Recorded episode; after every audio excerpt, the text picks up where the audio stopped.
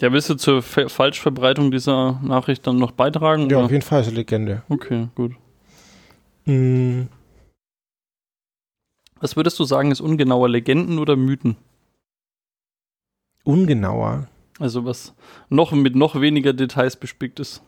ermüden, so, weil das hat dann noch was Mystisches. Ein, ist- Mythe, ein Mythos ist noch, ist noch ähm, weniger belegt als eine Legende. Also eine Legende ist halt irgendwie, was man sich so erzählt und wo man jetzt schon so ein bisschen, also das könnte auch irgendwie wahr sein. Hm. Aber irgendwie so ein Mythos, da weißt du genau, da ist 30, d- d- drei Viertel davon frei erfunden und dann kommen da noch irgendwelche Aliens und irgend so mit drin vor. Ich habe ich hab das in Frage gestellt, weil ich habe ein Buch angefangen zu lesen. Und das ist auch wirklich alles. Ich habe angefangen, es zu lesen und das fing so an, dass ähm, die Geschichten wurden zu Legenden, die Legenden zu Mythen. Und ich habe dann so gedacht, Mhm. ah, da ist ja irgendwie eine Reihenfolge drin. ist eigentlich ganz cool. Bin ich ja froh, dass ich da in line mit deinem Buch bin. Ja, stimmt. Du hattest auf jeden Also ihr habt dieselbe Ansicht. Hast du mal geguckt, wer das Buch geschrieben hat? Ja, aber ich könnte es jetzt nicht sagen. Tja, hast du mich und den Autor schon mal in einem so, Raum gesehen? jetzt, jetzt habe ich es kapiert. Hallo und herzlich willkommen zu Entbehrliches, dem Podcast über entbehrliches Wissen aus der Wikipedia. Heute ist die Folge Nummer 70 dran und auf der anderen Seite des Tisches sitzt der Flo. Hallo, ich bin der Flo und mir gegenüber sitzt wer? Auch der Flo. Hallo. Wir erzählen uns ab und zu jeweils ein äh, Thema aus der Wikipedia, das wir beide vorher noch nicht kannten, hoffentlich. Ja. Und meistens sind die Artikel entbehrlich, interessant, skurril. Genau. Wie, wieso ist das, dass das nur ab und zu ist? Ich muss auch ehrlich gesagt sagen, ich muss das jetzt nochmal für mich selber sagen, was wir hier machen, weil ich bin schon so raus einfach. Ich, ich habe ich hab in so einem alten Konzept nachgelesen, wenn ich noch wusste, wie das Ah, geht. ja. Ich habe jetzt nochmal Probe hören, Ja. Die erste taugt. Folge und irgendwie ist jetzt dann schon wieder vorbei, oder? Flo, du warst im Urlaub und hast Dinge getan. Genau, deswegen konnte ich nicht mit der Podcast. Na, ich bereue nichts. Das glaube ich. Ich war in Amsterdam Fahrradfahren und es war einfach das beste Fahrradfahren ever. Das kann ich so nachfühlen. Ich bin Fahrrad gefahren und dachte mir, ich bin so deutsch Fahrrad gefahren. So, okay, ich muss jetzt irgendwie die Route planen, aber dann bin ich auf das Fahrrad gestiegen und dann standen einfach überall Schilder überall hin, wie Du man mit dem Fahrrad dahin kommt. So, Du- du musst überhaupt nicht nachdenken. Man konnte einfach fahren. Du konntest dich vor Radinfrastruktur gar nicht retten. Wirklich. Und dann bin, bin ich, dann waren wir irgendwo ein bisschen komisch, also weil wir halt irgendwo hingefahren sind, dann, okay, jetzt fahren wir halt einfach hier rechts und dann links und dann sind wir von dem einen Park in den anderen Park gefahren. Also ich wusste jetzt gar nicht, welcher Ort schöner ist als der andere. Und dann mussten wir zurück zum Hotel und dann habe ich halt auf Google Maps geschaut, wie ich jetzt da zum Hotel komme. Und äh, dann bin ich halt so Deutschfahrrad gefahren und dachte mir, okay, also ich muss jetzt da vorne, sagt Google Maps, ich muss links. Aber hier, wenn ich hier links fahre, da ist ein schöner Radweg, soll ich vielleicht hier fahren?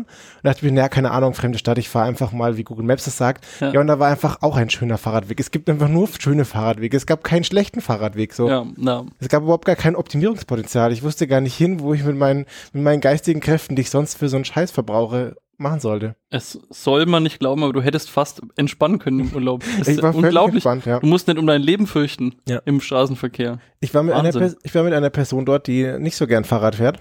Und äh, wir sind einfach 25 Kilometer Fahrrad gefahren und es hat keiner von uns gemerkt, dass es 25 Kilometer waren, weil es war einfach, wir sind einfach gefahren. Ist einfach schön. Ja. Wirklich toll. Aber es lag nicht nur an mir, dass ich Urlaub hatte, dass wir nicht aufnehmen konnten. Ich habe gehört, jemand anders hier, der Teil des Podcasts, war auch frecherweise einfach im Urlaub. Ja, ich hatte auch Urlaub und ich hatte auch Corona und dann noch allerhand andere Dinge und dann. Ja, manchmal klappt es einfach nicht. Es, Ja. Ich, ich fühle mich auch ein bisschen schlecht. Nicht wegen dem Urlaub, aber wegen allem anderen. Dass du krank warst, ist jetzt auch keine, werde ich jetzt nicht für immer Da habe ich mich schlecht gefühlt, das kannst du mir glauben. Das ist richtig, aber nicht wegen dem Podcast, hoffe ich doch. Auch, auch. Das war 50-50 Schmerz. Ja. Eine Hälfte wegen Podcast, die andere wegen Symptomen. Ja, Hm. Jo. Gut, also wie geht es jetzt hier nochmal? ja ich habe noch Einer was, von uns fängt an, oder? ja, aber vorher haben wir noch Hausmeisterei und Mhm. ich habe Feedback zur letzten Folge bekommen oder zu den letzten Folgen. Super viele Leute haben super viel ähm, andere Sachen noch eingeschickt oder irgendwie erwähnt bezüglich Kalender und Zeiten. So und es gibt auch äh, lustige Leute, die lustige YouTube-Videos gemacht haben, wie man Kalender und Zeiten verbessern könnte und werde ich alles verlinken. Und eine Sache hat mir der Timmern erzählt und das habe ich dann äh, nochmal recherchiert Mhm. und das wollte ich jetzt mal kurz zum Besten geben, aber ich muss schon vorher sagen, es wurde dann als, als Legende äh, debunked, sagt man das so im, Ja. im Wikipedia-Artikel. Ja. Also wir haben ja die, die Monate Januar bis Dezember und einer davon ist der Juli. Mhm. Und der Juli heißt Juli wegen äh, Julius Caesar. Und der hat 31 Tage, der Juli. Und wenn du jetzt wieder an deinen Handrücken abzählst, Januar, Februar, März, April, Mai, Juni, Juli, der August hat auch 31 Tage, aber warum eigentlich? Und die, die Legende besagt, Damit das mit den Händen funktioniert. Damit es mit den Händen funktioniert, aber man hat den August, der hieß vorher anders, den hat man August umbenannt, um dem Kaiser Augustus zu ehren. Und jetzt kann es ja nicht sein, dass der August weniger Tage hat als der Juli. Also der Kaiser Augustus dass dessen Monat weniger Tage hat als der Monat des äh, Julius Caesars. Und deswegen hätte der auch 31 Tage. Okay. Und es klingt also mega das ist echt eine steile These, die sich ziemlich plausibel anhört. Genau, es ist so ab, weil es ist, also da ist alles ja so absurd mit diesen kleinen Sachen, deswegen klingt es auch völlig plausibel. Aber der Wikipedia-Artikel zu August sagt, dass das eine Legende ist. Aber, es ist Aber er erwähnt Legende. den Fakt wenigstens, dass es genau. die Legende gibt. Genau. Okay. Mhm. Was jetzt am Ende des Tages die ganzen Leute sich da immer gedacht haben, wenn wir auch nie herausfinden. So Vor allen Dingen der andere hat ja schon seinen eigenen ganzen Kalender mit dem Julianischen. Stimmt, ja. Braucht er nicht noch einen eigenen. Dö, dö, dö. Ja, okay. Genau. Naja. Ja, und das hat mich mega gefreut, dass da so viel Feedback von so unfassbar vielen Leuten kam. Das äh, hat mich sehr, äh, sehr glücklich gemacht. Wir müssen mehr aufrufen, also die Leute muss, zu nötigen. Ich, muss, ich will jetzt auch mal kurz was sagen. Ähm, und zwar, wir haben auch Feedback bekommen ähm, von zwei Menschen, die auch einen eigenen Podcast haben, in den ich mich ein bisschen reingehört habe und den ich sehr schön finde, nämlich die wundersame Wirtschaftswelt. Podcast mit beschränkender Haftung. Möchte ich jetzt mal empfehlen, weil ich es richtig schön fand und ein bisschen reingehört habe und toll. Das ist schön, ja. Hit it, Joe!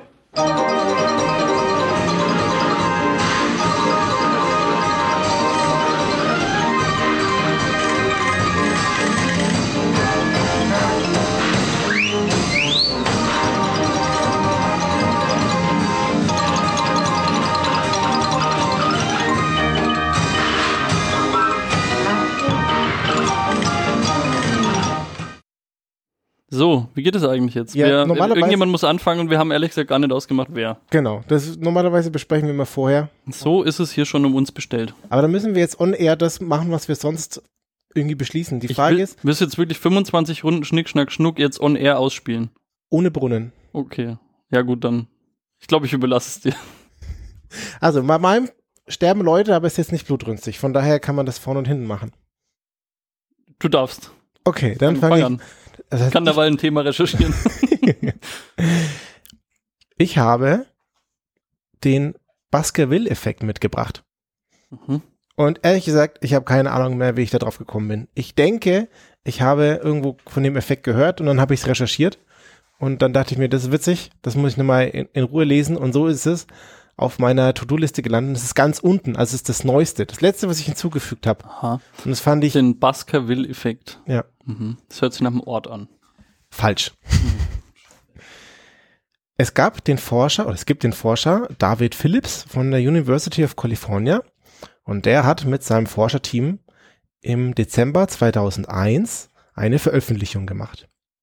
Und zwar im British Medical Journal. Also das ist eine echte wissenschaftliche Fachzeitschrift. Also jetzt nicht irgendwie so ein Mickey Mouse Heft, sondern schon was echtes. Trotzdem Uhrzeitkrebse dabei. Vielleicht. Und zwar hat er untersucht, wie das ist mit Amerikanern, die chinesischer oder japanischer Abstammung sind. Und da war seine Behauptung, oder des, die Behauptung des Forscherteams, dass die besonders häufig am vierten eines Monats sterben und zwar am Herztod. Okay. Und das passiert bei Amerikanern anderer Herkunft nicht. Das ist das, was seine Hypothese war und die sie dann. Also der Tag haben. des Todes ist genau. der vierte häufiger. Genau, der vierte Januar, vierter Februar, vierter März. Da gibt es eine Häufung, wenn man Herztote betrachtet. Seine Quelle davon waren 25 Jahre Sterbedaten und witzige Geschichte, wenn du dich jetzt fragst, äh, woher, warum Baskerville. Es gibt eine Sherlock Holmes Geschichte und dort gibt es eine Person, die durch hohen Stress an einem Herzinfarkt stirbt. Und diese Person heißt Baskerville. Und deswegen okay. haben die es so benannt. Da wäre ich nie drauf gekommen. Ja, wusste ich auch nicht.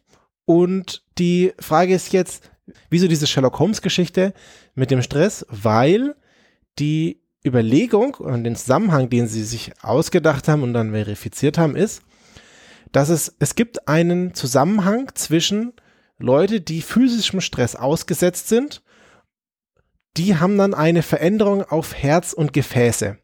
So, und wenn du jetzt quasi viel Stress hast, hast du eine größere, größeren Effekt auf, auf dein Herz und auf deine Gefäße. Und äh, vielleicht, wenn du vorher krank bist Mhm. und du dann einem Stress ausgesetzt bist, dann könnte das quasi das Fass zum Überlaufen bringen und dann stirbst du. Und die Frage ist jetzt, ist das wirklich so? Da könnte man jetzt natürlich eine Untersuchung Also, machen. dass es immer am vierten die Leute Stress ausgesetzt sind, das wirst du mir sagen jetzt, oder? Genau, die Frage ist jetzt, oh, erst, erst, erst hatten sie überlegt, wie man das jetzt herausfinden könnte. So, jetzt Aha. kannst du überlegen, machst jetzt irgendwie so eine Untersuchung, du hast da irgendwie sterbenskranke Leute, machst da jetzt ganz viel Stress und sie sterben. So, das kannst du natürlich nicht bringen. Also war ihre Lösung, dass sie über Statistik gehen. Und haben die Leute vielleicht am vierten eines Monats höheren Stress? Und jetzt kommt ihre Hypothese. Die vier gilt in China, Korea und Japan als Unglückszahl. Mhm. So wie bei uns die 13 so eine Unglückszahl ist. Okay. Und in, auf Mandarin, Kantonesisch, Koreanisch und Japanisch wird die Zahl ähnlich zu dem Wort Tod ausgesprochen. Und so kommt quasi, daher kommt es mit der, mit der 4 als Unglückszahl. Und deswegen ist wohl auch so, dass es in vielen Kliniken keinen vierten Stock gibt oder in anderen Gebäuden und auch keinen vierten Raum und die 4 wird vermutlich im Flugzeug ausgelassen und so weiter. So. All diese Sachen, die man halt so kennt, ja. Und auch viele Japaner reisen angeblich nicht an einem vierten im Monat. So, und äh, quasi, das war jetzt dann ihre Hypothese, dass die Leute durch Angst vor dieser vier haben und das sorgt für mehr Stress, wenn du vielleicht eh schon krank bist und dann, oh, jetzt kommt der Unglückstag, du hast dann höheren Stress und dann stirbst du. Das heißt, Aberglaube könnte dann die, die Ursache sein, warum die Leute da sterben. Also Und- sie haben bisher eine Korrelation gefunden, würde ich sagen. Ja, Genau. ja. Jetzt wollen sie ihre äh, Grundannahme überprüfen. Ja, also ist eine witzige Idee, aber das reicht uns ja noch nicht. Wir können nicht sagen, ja, wegen der vier sterben da jetzt da viele Leute, müssen wir überprüfen. Und jetzt sind sie hergegangen und haben sie erstmal überprüft, ob es wirklich eine, Abneig eine Abneigung der vier gegenüber gibt. So, oder ob das, ja, ist die vier, bla bla, wir machen jetzt Hm. irgendwie keinen vierten Raum, aber ist das vielleicht irgendwie eh vollkommener äh, Blödsinn und äh, das macht man halt einfach so, weil man das so macht. Und jetzt sind sie hergegangen und in Kalifornien ist es so, wenn du eine Telefonnummer zugewiesen bekommst oder wenn du einen Telefonanschluss dir holst, dann bekommst du eine Telefonnummer und die letzten vier Ziffern dieser Telefonnummer kannst du als Beauftrage beeinflussen. Also du möchtest Mhm. einen Telefonanschluss, du kannst nicht deine komplette Telefonnummer wählen, aber die letzten vier Ziffern kannst du beeinflussen. Und dann sind sie hergegangen und haben aus einem äh, hochwissenschaftlichen Buch, nämlich dem den Geldseiten. haben sich chinesische, japanische und amerikanische Restaurants herausgesucht und haben die letzten vier Ziffern dieser Telefonnummern untersucht. Und zwar haben sie gezählt, wie viele Vierer sind in den letzten vier Ziffern dieser Telefonnummern, weil das, das, das wir sie beeinflussen können. Mhm. Und dann haben sie herausgefunden, dass asiatische Restaurants signifikant weniger Vierer in ihren Telefonnummern drin haben, als man statistisch erwarten würde. Sie hätten 475 Vierer erwartet und sie haben nur 366 Vierer bekommen. Also ich habe jetzt gerade live gegoogelt nebenher, weil ich äh, ich war schon mal in einem asiatischen Restaurant in Kalifornien. Mhm. Ich habe deren Telefonnummer jetzt rausgesucht. Und Sie sind keine vier dabei. großartig. Zack. Sehr gut. Und dann haben sie eine Kontrollgruppe natürlich gehabt. Ja, also könnte ja sein, dass das andere Gründe hat, dass irgendwie Vierer irgendwie zufällig nicht vergeben werden oder so. Und die Kontrollgruppe sind eben eben amerikanische Restaurants. Und da haben sie 204 erwartet und 219 gefunden. Also ein, das eine ist deutlich weniger Vierer und das andere ist ein bisschen mehr Vierer. So, das heißt, sie sagen ja, okay, die Leute vermeiden jetzt Vierer wohl wirklich. So, also Ja, es sind, ich finde auch da wieder viele Annahmen jetzt Genau. drin. Also mir würden auch, also klar, die, da, du musst jetzt da für diese These jetzt nicht so viel, ähm, ich sag jetzt mal, Leute irgendwie her, herkarren, die jetzt da irgendwas machen, aber ja, glaube ich, hätte ich jetzt auch bessere Methoden finden können. So, ich meine, das reicht ja auch, wenn du schon eine 1 bis 10 Nüsse, die beschriftet sind, irgendwo hinlegst und jeder muss sich einfach einen nehmen halt. ja, genau. Das könnte man auch machen. Also Aber ich finde es ehrlich Ja, ja. komisch, aber es ist irgendwie witzig, so was sie sich da irgendwie so für Sachen ausgedacht haben und wie sie das jetzt überprüfen. Wer bin ich, dass ich jetzt denen ihre ähm, Vorgehensweise hier kritisiere? Also, wir haben jetzt eine Hypothese und wir haben sie schon so ein bisschen angefangen zu falsifizieren, ob es irgendwie vollkommener Blödsinn ist. Mhm. Und ähm, jetzt ist es so, dass wir uns natürlich auch Patienten anschauen wollen. Und dann haben sie Daten rausgesucht. Und zwar hatten sie 200.000 Sterbedaten von US-Amerikanern, die chinesischer oder japanischer Herkunft sind. Mhm. Und 45 Millionen U Sterbedaten von US-Amerikanern, die nicht asiatischen Ursprungs sind. Okay. So, also 200.000 versus 45 Millionen. Und die Daten sind aus einem Zeitraum von 1973 bis 1998. Also relativ langer Zeitraum, aber sie haben nur Daten genutzt ab 1989, weil ab dem Zeitpunkt war hinterlegt, ob die Leute stationär oder nicht stationär äh, behandelt wurden. Also ist der Herztod daheim aufgetreten oder waren die schon im Krankenhaus? Und ich dachte, als ich das gelesen habe, dachte ich mir, okay, also ihr habt jetzt da irgendwie so random Daten, wie wollten die das jetzt hier jemals vergleichen? Und dann haben sie was gemacht, was ich eigentlich, also vermutlich für, für mich als Nicht-Mediziner, denke mir, oh cool, vielleicht ist das auch für Mediziner, ja okay, das macht man halt einfach, das halt Ja, ja. wie Wasser kommt aus der Wand. Aber sie sind hergegangen und haben die Leute äh, und haben überlegt, was jetzt da, wie sie das jetzt vergleichen können. Und zwar, was jetzt die einzelnen Fälle unterscheidet und was sie dann verbindet. Und dann haben sie sich Merkmale rausgesucht, nämlich in welcher Verfassung der Patient ist oder die Patientin. Also der Patientenstatus, also stationär, nicht stationär, ist ein Merkmal. Dann die Todesursache, also ist es äh, ein Herzinfarkt gewesen oder waren die chronisch krank oder verschiedene Arten von Tote, verschiedene Arten von Todesarten. Dann haben sie das Geschlecht noch mit einbezogen, das Alter, in dem die Person gestorben ist und der Familienstand, also verheiratet, ledig, wie auch immer. So, und jetzt haben sie 200.000 eine Datensätze und 47 Millionen von den anderen Datensätzen. Jetzt musst du da irgendwie so Leute raussuchen und irgendwie miteinander verknuppern. Und deswegen sind sie hergegangen und haben einer US-amerikanischen Person mit asiatischen äh, Wurzeln. Wurzeln. Eine dieser Personen haben sie dann zwölf nicht-asiatische Personen zugeordnet. So. Und das haben sie gemacht, indem sie quasi nur Leute zugeordnet haben, die sie gleichen, in der gleichen Verfassung waren. Also hier haben wir das Beispiel aufgeschrieben. Sie haben einen stationär behandelten, verheirateten Mann, der 40 Jahre alt ist und mit Herzinfarkt gestorben ist, mit zwölf nicht-asiatischen Personen mit gleichen Details. Also Ein stationär verheirateten Mann. Ja, sehr gut. Ja. Oh, schöner Versprecher. Was ist nicht stationär verheiratet? Wilde Ehe. Ja.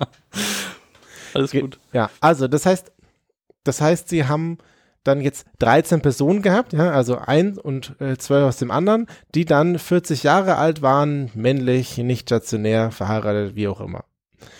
Und die haben sie dann verglichen. Und da kommt jetzt ein Ergebnis raus.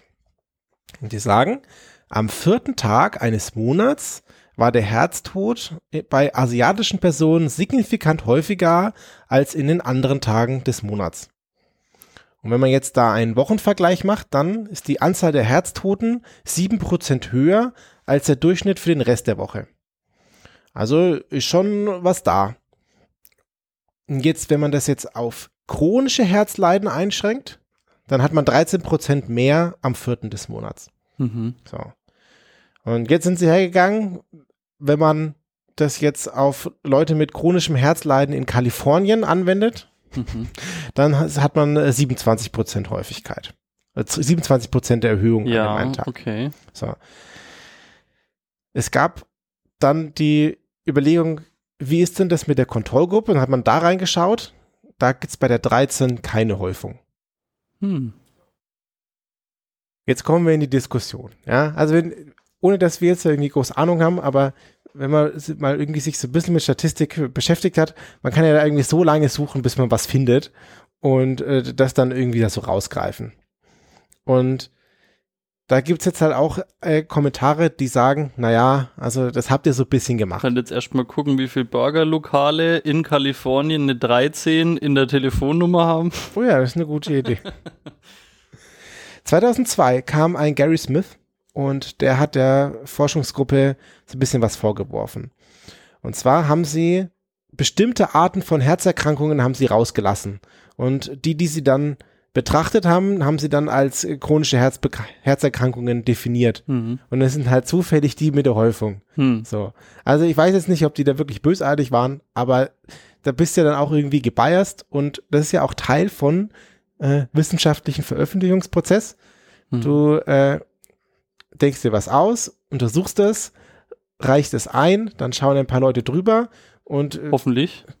da schauen auf jeden Fall Leute drüber, so und dann wird es der ganzen Öffentlichkeit zur Verfügung gestellt und dann kommen die Hyänen und zerpflücken das. Und äh, mit Hyänen ist eigentlich so abwertend gemeint. Also das ist ja, das ist der Teil und wichtig und das ist der gute und der richtige Ja, Prozess. ich verstehe das überhaupt nicht, wie man den Versuchsablauf erstmal in Frage stellen kann. Verstehe ich nicht. Genau. Und das haben sie eben getan äh, und deswegen haben sie dann eine Häufung gehabt. Mhm. Und dann haben sie auch davor, jetzt die Frage ist, ob die das jetzt, äh, ich will nicht sagen bösartig, aber ist das jetzt irgendwie plausibel oder warum haben die das getan? Und jetzt hat er auch noch reingeschaut, das gleiche Forscherteam um die gleiche Person hat davor auch andere Studien gemacht. Mhm.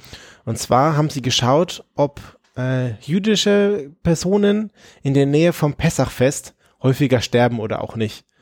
Und da haben sie es nicht auf Herzerkrankungen einge eingegrenzt, sondern da haben sie einfach das über alles gemacht und haben dann da ihre Untersuchung gemacht.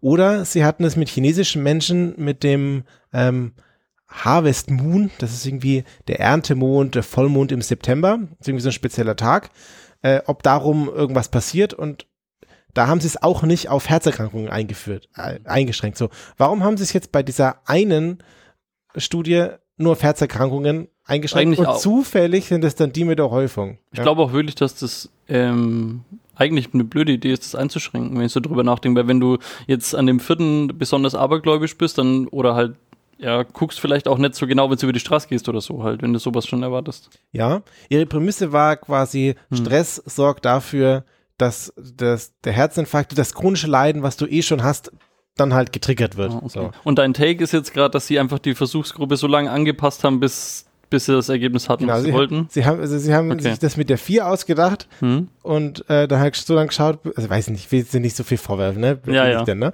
Aber dann haben sie, die, klingt so ein bisschen nach, sie haben das mit der 4 sich ausgedacht und haben sie den Daten so lange gesucht, bis sie was finden und haben gesagt, okay, wenn man das hier irgendwie auf bestimmte chronische Herzerkrankungen einschränkt, dann äh, ist Mhm. da was, okay, dann sagen wir einfach, die Leute haben Angst vor der 4, das sorgt für Stress und Stress sorgt dafür, dass die chronische Herz Herzerkrankung irgendwie ausbricht.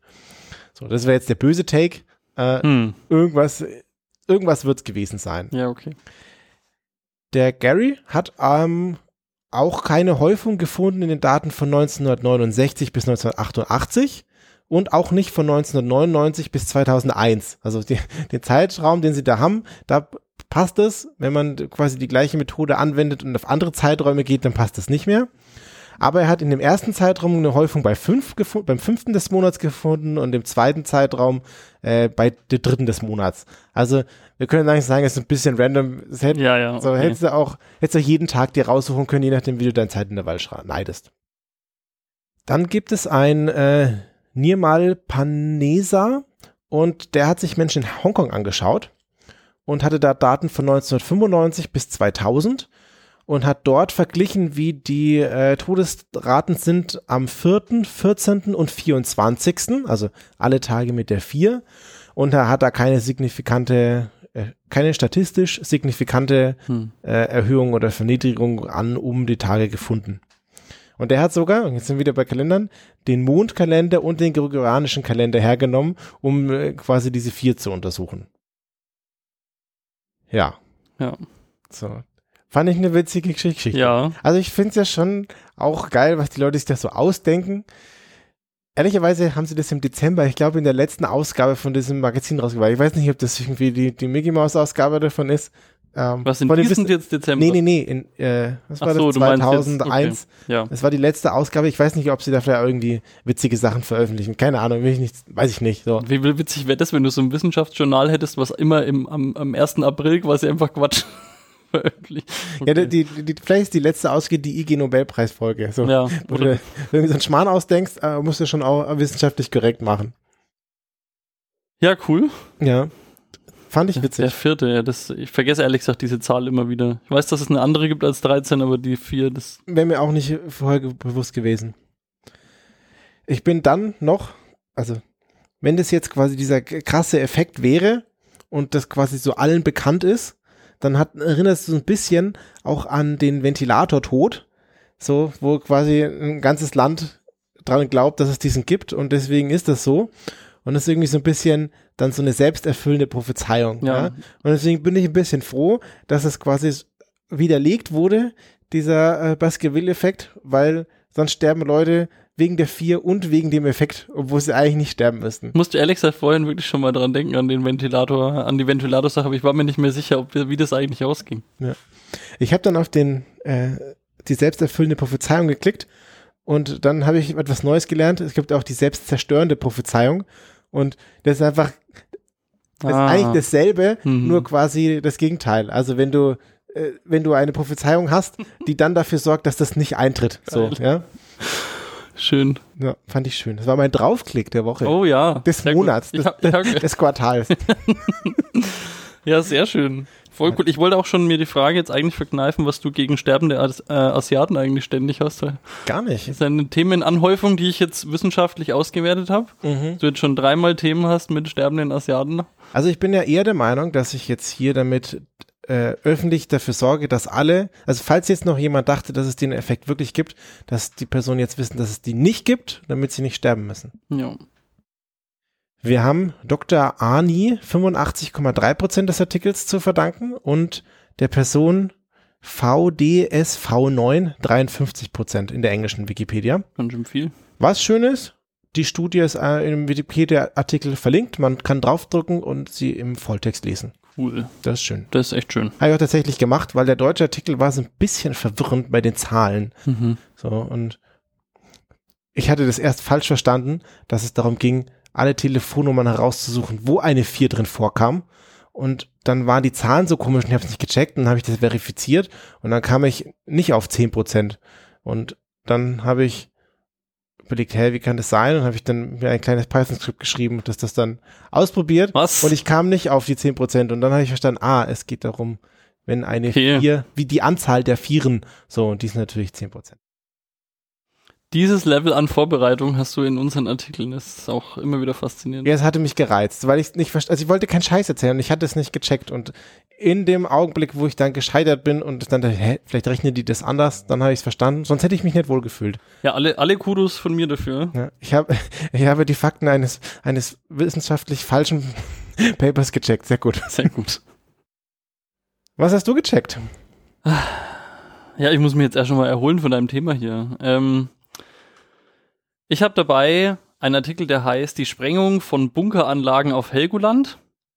Das könnte dir bekannt vorkommen, weil wir darüber schon mal gesprochen haben im sehr, sehr kleinen Rahmen. Ich habe das schon mal gehört. Und zwar in der Folge 19 von äh, unserem eigenen Podcast hier tatsächlich. Okay.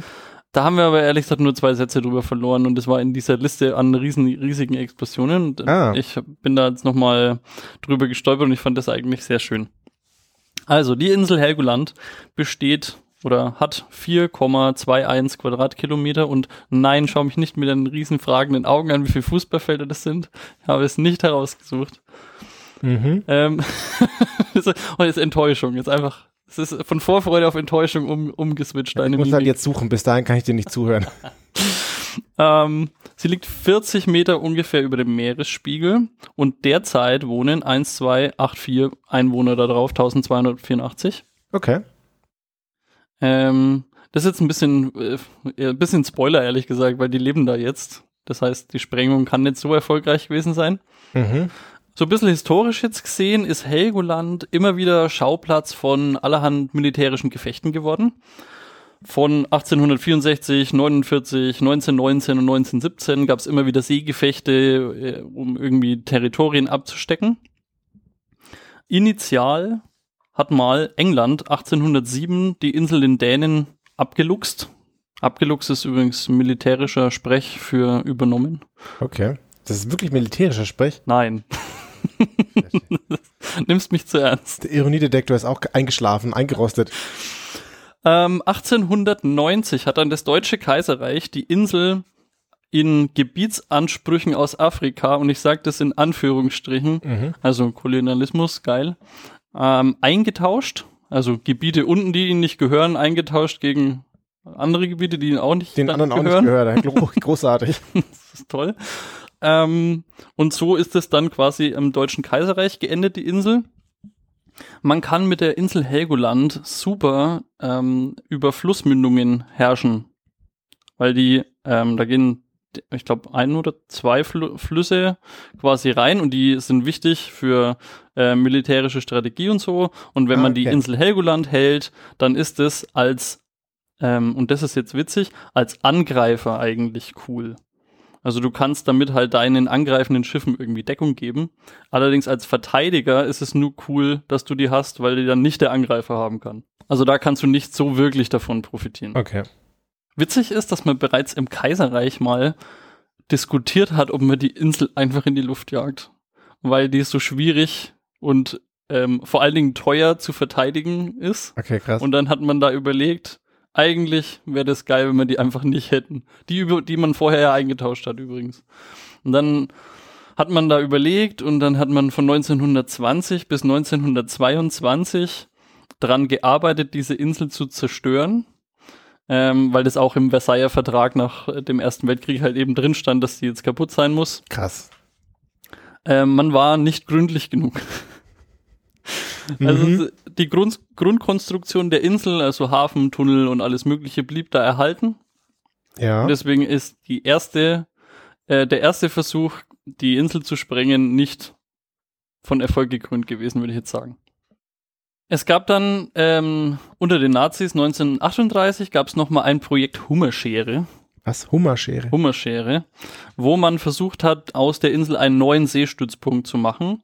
Und man hat quasi, also du wirst diese Insel jetzt nicht visualisiert vor dir haben, wie die geografisch aussieht, aber es ist so, ja, es ist nicht Ein so. Hummer? Wie, nee, es ist schon eher so ein, würde jetzt sagen, ründliche Form. Also es ist nicht so wie Sylt, dass das so ein langer Strich in der Landschaft ist. Mhm. Und man hat dann quasi ähm, Steinwälle gebaut, also wie so zwei Arme. Ich, ich mache gerade Gestik für alle Ja, ja. Ich schaue extra nicht so richtig hin. Ja, danke. Ähm, und man hat dann damit äh, so, äh, so, wie sagt man das, so Dünen trocken gelegt, Okay. die man dann hätte für Landgewinn benutzen können und auch gleichzeitig für Verteidigung.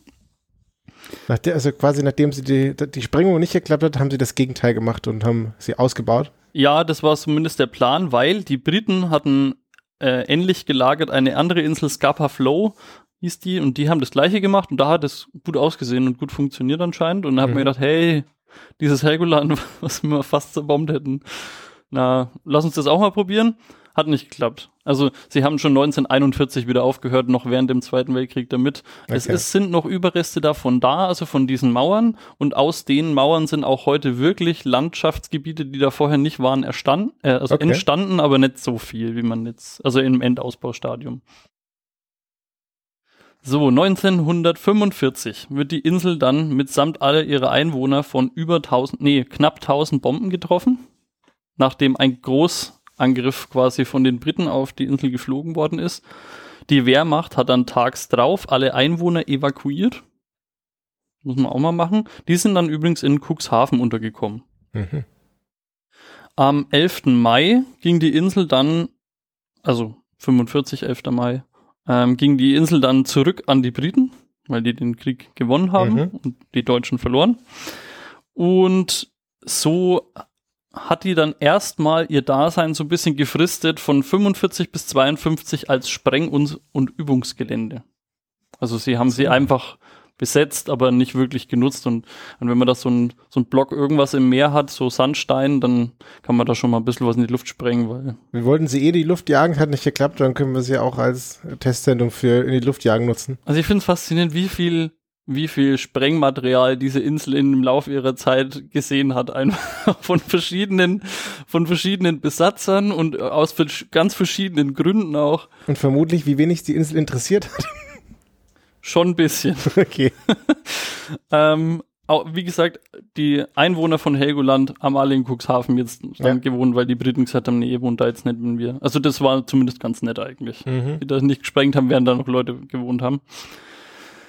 So, aber irgendwann ist dann trotzdem mal soweit und die Briten haben ein ähnliches Motiv, äh, die Insel zu sprengen, wie alle davor eigentlich auch. Also, nee, das Kaiserreich mal so. 1947 beginnen also die Briten diese Sprengung mal vorzubereiten. Sie verteilen auf der Insel insgesamt 4000 Torpedoköpfe, die sie aus dem Weltkrieg übrig hatten, Mhm. 9000 Wasserbomben, die sie auch aus dem Weltkrieg übrig hatten und 51.000 Granaten verschiedenster Kaliber. Also einfach, was haben wir denn alles? Es, also diese Liste liest sich echt so, ja, was. Das Lager Ahnung. muss leer, die neue Ware kommt. Wir machen jetzt Schluss, Bombenschlussverkauf. So viel Sprengstoff, gerade kein Krieg, keine Ahnung, Lagern ist auch nicht so geil. Und wir wollen, wir haben diese Insel da, die stört mich, wenn ich da auf die Landkarte schaue. Alter, das ist ja krass. So, Aber ich habe ehrlicherweise keine Vorstellung, Alter, wie viel Meter jetzt da irgendwie so eine Bombe liegt. Aber du ich weiß auch ehrlich gesagt nicht, wie sie die genau verteilt haben. Also sie haben, also sie wollten auf jeden Fall diese, ähm, die Belagerungsinfrastruktur äh, halt unschädlich machen. Also irgendwelche Tunnel und Bunker und Hafenzeug, das wollten sie weghaben, Ja. einfach damit es nicht mehr gegen sie verwendet werden kann. Ähm, und auch, weil sie es selber einfach nicht gebraucht haben. Aber ich, Ja. also ich würde jetzt nicht auf ein Stück ähm, Grasland da einfach den Hauptteil Ja. von den Bomben legen, was ja Quatsch ist, weil das interessiert ja keinen. Wie in jedem Projekt mit einer Deadline, ist ein pun intended, Deadline, Ja. ähm, gibt es Verzögerungen. Also am 31. März sollte eigentlich alles in die Luft gesprengt werden. Erst am 18. April war es dann soweit. In welchem Jahr sind wir? Äh, 47, 1947. Okay. Am 18. April wurde dann au- auf einem Boot 17 Kilometer entfernt, der HMS Lasso, der erste ähm, Zündmechanismus abgefeuert sozusagen. Ähm, die Briten haben vorher übrigens große Werbung für diese Sprengung gemacht. Kann man sich Also dann so Live-Tickets holen den- mit den- Booten so zuschauen? Ja, Nein. es gab Ich wäre hingefahren, Es gab wirklich die Möglichkeit, den, äh, auf dem Seedampfer Danzig ähm, sich zu platzieren und als Zuschauer dieser Sprengung äh, ja quasi teilzunehmen. Und was gab's da zu essen? Nur so Avocados, die ein bisschen aussehen wie Handgranaten? Bombenstimmung. Granatsplitter. Oh. Dum, dum. Ja. Äh, es gab sogar zum Aushändigen an die deutschen, an die deutsche Bevölkerung gab es Broschüren, in der dann, äh, also das ist auch eine verlinkte Quelle, man kann das da irgendwie nachlesen und so, was da so alles drin stand. Ähm, ist ganz cool. Also seht her, wie wir eure Insel Ja. jetzt hier kaputt sprengen. Einfach und dann, ja, keine Ahnung. Ich meine, da, da gibt's ja auch noch Überlebende oder halt ja Einwohner, die da mal gewohnt haben. Ich finde es irgendwie ein bisschen heartbreaking, wenn du irgendwie Ja. so, die sind ja dann meistens auch super stolz, dass sie auf so einer Insel da wohnen und so und alles, die kennen sich da alle. Ja. Oh Mann, naja. So, um 13 Uhr begann dann die Sprengung. Man hat erst, das fand ich auch interessant, eine kleine Sprengung gemacht, um die Vögel zu verscheuchen Oh.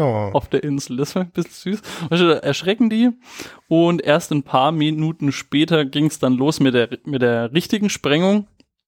Es muss wohl so gewesen sein, dass, dass man einfach schon von weit, weit weg einen riesigen Feuerstrahl am Himmel ähm, gesehen hat, weil Gott. das so gewaltig war. Ähm, gleichzeitig hat diese Explosion ähm, Tonnen an Gestein einfach in den Himmel äh, geschossen irgendwie. Und die Erschütterung, das finde ich besonders bitter, konnte man auch in Cuxhaven noch spüren. also dort, wo die Leute halt gewohnt haben. oh. So, Was so- war das? Ja, das oh. war so ein Ruckeln. Ah, mal. Unsere Insel. Naja, also es gab ein, auf jeden Fall einen Rauchpilz von äh, über neun Kilometern. Und dann war das Ziel eigentlich erstmal erreicht. Also der U-Boot-Bunker und diverseste Tunnel und Verteidigungsanlagen wurden gesprengt. Es gab auf der ganzen Insel unzählige ähm, Krater, diverse Steilküsten sind eingestürzt. Die eigentliche Hafenanlage ist aber noch intakt gewesen. Mhm. Ähm, das heißt, also das komplette Verschwinden der Insel ist nicht eingetreten, aber zumindest ja eine Zerstörung bis zur Unkenntlichkeit, de- zumindest der, der militärischen Anlagen würde ich jetzt mal sagen, haben sie hergestellt. Den Rest dieser Überbleibsel kann man können jetzt im Jahr bis zu 10.000 äh, Besucher auch besichtigen. Man kann da hinfahren. Ich wäre da sogar einmal fast kurz gewesen, aber ich war zu dumm. Also das ist aber eine andere Geschichte jetzt. Ich war schon mal auf Helgoland. Ja, echt? Ja, Geil. Wie war's da? ich war ich Kind, keine Ahnung. Hast du eine Granate gefunden? Nee, ich glaube, wir sind da so spaziert. Wie man das, was man mit Kindern durch die Gegend scheucht. Also es Schau, war schön, Ich aber bin sehr neidisch gerade. Wäre ich, wär ich gern mal. Also gerade nach dem Lesen von dem Artikel. Die Detonation hat mir gedacht, wenn das schon mal so eine riesen Explosion ist, dann können wir die doch auch gleich für irgendwas benutzen. Und diese Detonation ist ausgewertet worden seismografisch, nämlich zur Untersuchung der Erdkruste in ähm, Deutschland und Europa. inwiefern? Genau, die Methode habe ich mir genau angeschaut, habe Nee, voll die Ahnung, wie das jetzt genau, also es wird halt wie andere Sachen auch halt funktioniert haben mit, steckst halt irgendwas rein, schaust, wo es noch vibriert und Ach so, okay, ja, okay. Ja. also so. Wie, wie billig die da ist oder was auch immer man Es dann gibt ja da hat. diese, diese Platten, was weiß ich, und ich glaube, wenn du zusammenhängende Platten irgendwie ausmessen willst, dann kannst du da irgendwo was reinhauen und dann Ah, schau mal, okay. wie, wie sich die dann zusammenhängt oder verhält in angrenzend zu anderen Platten oder wo sind über, wo hört die überhaupt auf, wo fängt die an? So stelle ich mir das jetzt vor, Ja, ist witzig. ja. Und turns out, jetzt sind es drei Platten geworden. Ich habe mich ehrlich gesagt gefragt, ähm, was Wasser, ob Wasserbomben auf Land dieselben Effekt haben. Oder ob das einfach scheißegal ist. Keine Ahnung. Naja, Wasserbomben, Bin kein Wikipedia-Artikel bringe ich nichts mal mit. Okay. 1952, also fünf Jahre später, durften die Einwohner aufgrund von massiver Proteste wieder zurück auf ihre Insel, die komplett zerbombt ist, und durften da wieder wohnen. Deswegen wohnen da auch heute jetzt wieder 1280, 84 Leute. Und kleine Floß gehen da hin, um das zu besichtigen. Ja, so lange, bis die nächste übergriffige ähm, äh, Machthaber überlegt, die Insel mal wieder sprengen zu lassen, glaube ich. Ja. Zu verdanken haben wir den Artikel zu 38,7% Aeroid. Dankeschön. Danke auch. Witzig, ich war da tatsächlich mehrere Male. Ich war immer auf so einer Kinder- und Jugendfreizeit Mhm. äh, in Sylt. Und dann gab es halt verschiedene Ausflüge irgendwo hin und eine davon war nach Helgoland. Und dann musste man immer bis zu der, der Spitze laufen, wo dann die lange Anna oder so steht. Das ist halt so ein Ja, das ist eine von diesen Wänden, die da gebaut wurden wegen dieser Projekt Hummerkrabbe-Dings da. Wenn ich es richtig verstanden habe. Äh, ja, das ist, also ich weiß nicht, ob es lange Anna heißt, aber es ist quasi ein Stein. Also das, du hast dein, du hast die Insel und dann ist ein Loch und dann hast du nochmal einen, so einen einzelnen wegstehenden äh, Berg. Ich glaube, es kompliziert zu Oder, oder bin ich jetzt verwirrt? Dann bin, dann, okay, dann bin, glaube ich, ich verwirrt. Okay, Ich, ich habe das so verstanden, dass das ein, ein Teil ähm, dieser ähm, künstlich gebauten Mauer ist. Nee, nee, nee, Dann, das st- ist- nee, dann ist Quatsch. mal. Ich, aber vielleicht ist das von dem Wegbomben, weiß ich jetzt nicht. Als Kind wurde mir das bestimmt diverse Male erklärt, aber äh, weiß ich echt. Hast du von, also wenn du da jetzt schon mal warst, ist das dann so, dass man hier so einen Flyer kriegt, wenn man auf der Insel ist und dann gesagt bekommt, hey, wir wurden hier zwölfmal in die Luft gesprengt schon, aber wir sind trotzdem wieder da? Also ich war da ein Kind, ja.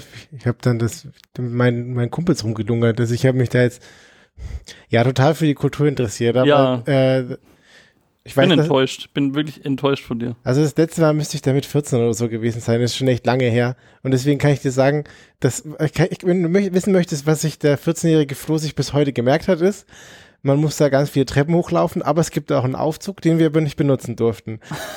es gab einen Betreuer, der hat es aber trotzdem gemacht und weil er dann cool war. Ja. Ähm, auf der Insel gibt es keine Autos, nur Elektroautos oder irgendwie sowas. Aha. Weiß nicht, ob das wirklich stimmt, aber das glaube ich mich zu erinnern. So, das sind meine, Okay. meine Helgoland-Erinnerung und dass man da halt bis zu der Spitze gelaufen ist und dann war da quasi eine riesen äh, Lücke und dann war quasi nochmal genauso hoch der Berg und ganz viele Vögel haben da auf den Berg geschissen. Ich beneide dich um diese Erfahrung. Möglicherweise war das auch die, der Bootsausflug, wo allen Leuten auf dem Boot schlecht geworden ist, außer mir. Das könnte sein. Gut, also ich werde da ähm, in meinem Leben auch nochmal hinfahren. Ich bin, ich beschlossen. ich bin ehrlicherweise ein bisschen schockiert, dass ich äh, das nicht mit der Insel verbunden habe, dass die das da weggebombt haben. Okay. Ich werde jetzt im Nachhinein recherchieren, ob dieser einzelne wegstehende Berg da ist, weil es gebombt wurde oder ob das einfach schon immer so das, war. das, spricht ja aber trotzdem für die Insel dann. Also ich war ja nicht da und ich kann jetzt nicht sagen, gibt's da, sind diese Krater, diese diversen, alle noch da oder sind die zugeschüttet oder keine Ahnung. Hm. Jo, also es, man kann, glaube ich, mit Sicherheit sagen, die Insel war mal größer als da, wo du dann da warst. Das kann man sagen. Das glaube ich auf jeden Fall auch. Okay. Ja, danke für deinen Artikel. Da habe ich, hab ich schöne Kindheitserinnerungen und bin jetzt, bin jetzt schlauer. Und bestimmt denkt sich jetzt irgendein Betreuer, der mich, der mich hört, denkt, oh, habe ich ihm gar nichts beigebracht. Und, und ich habe jetzt Angst vor der 4. Haben wir alle was gewonnen. Sehr gut. Gut, Dankeschön. hätte ich sagen, haben wir's? Genau.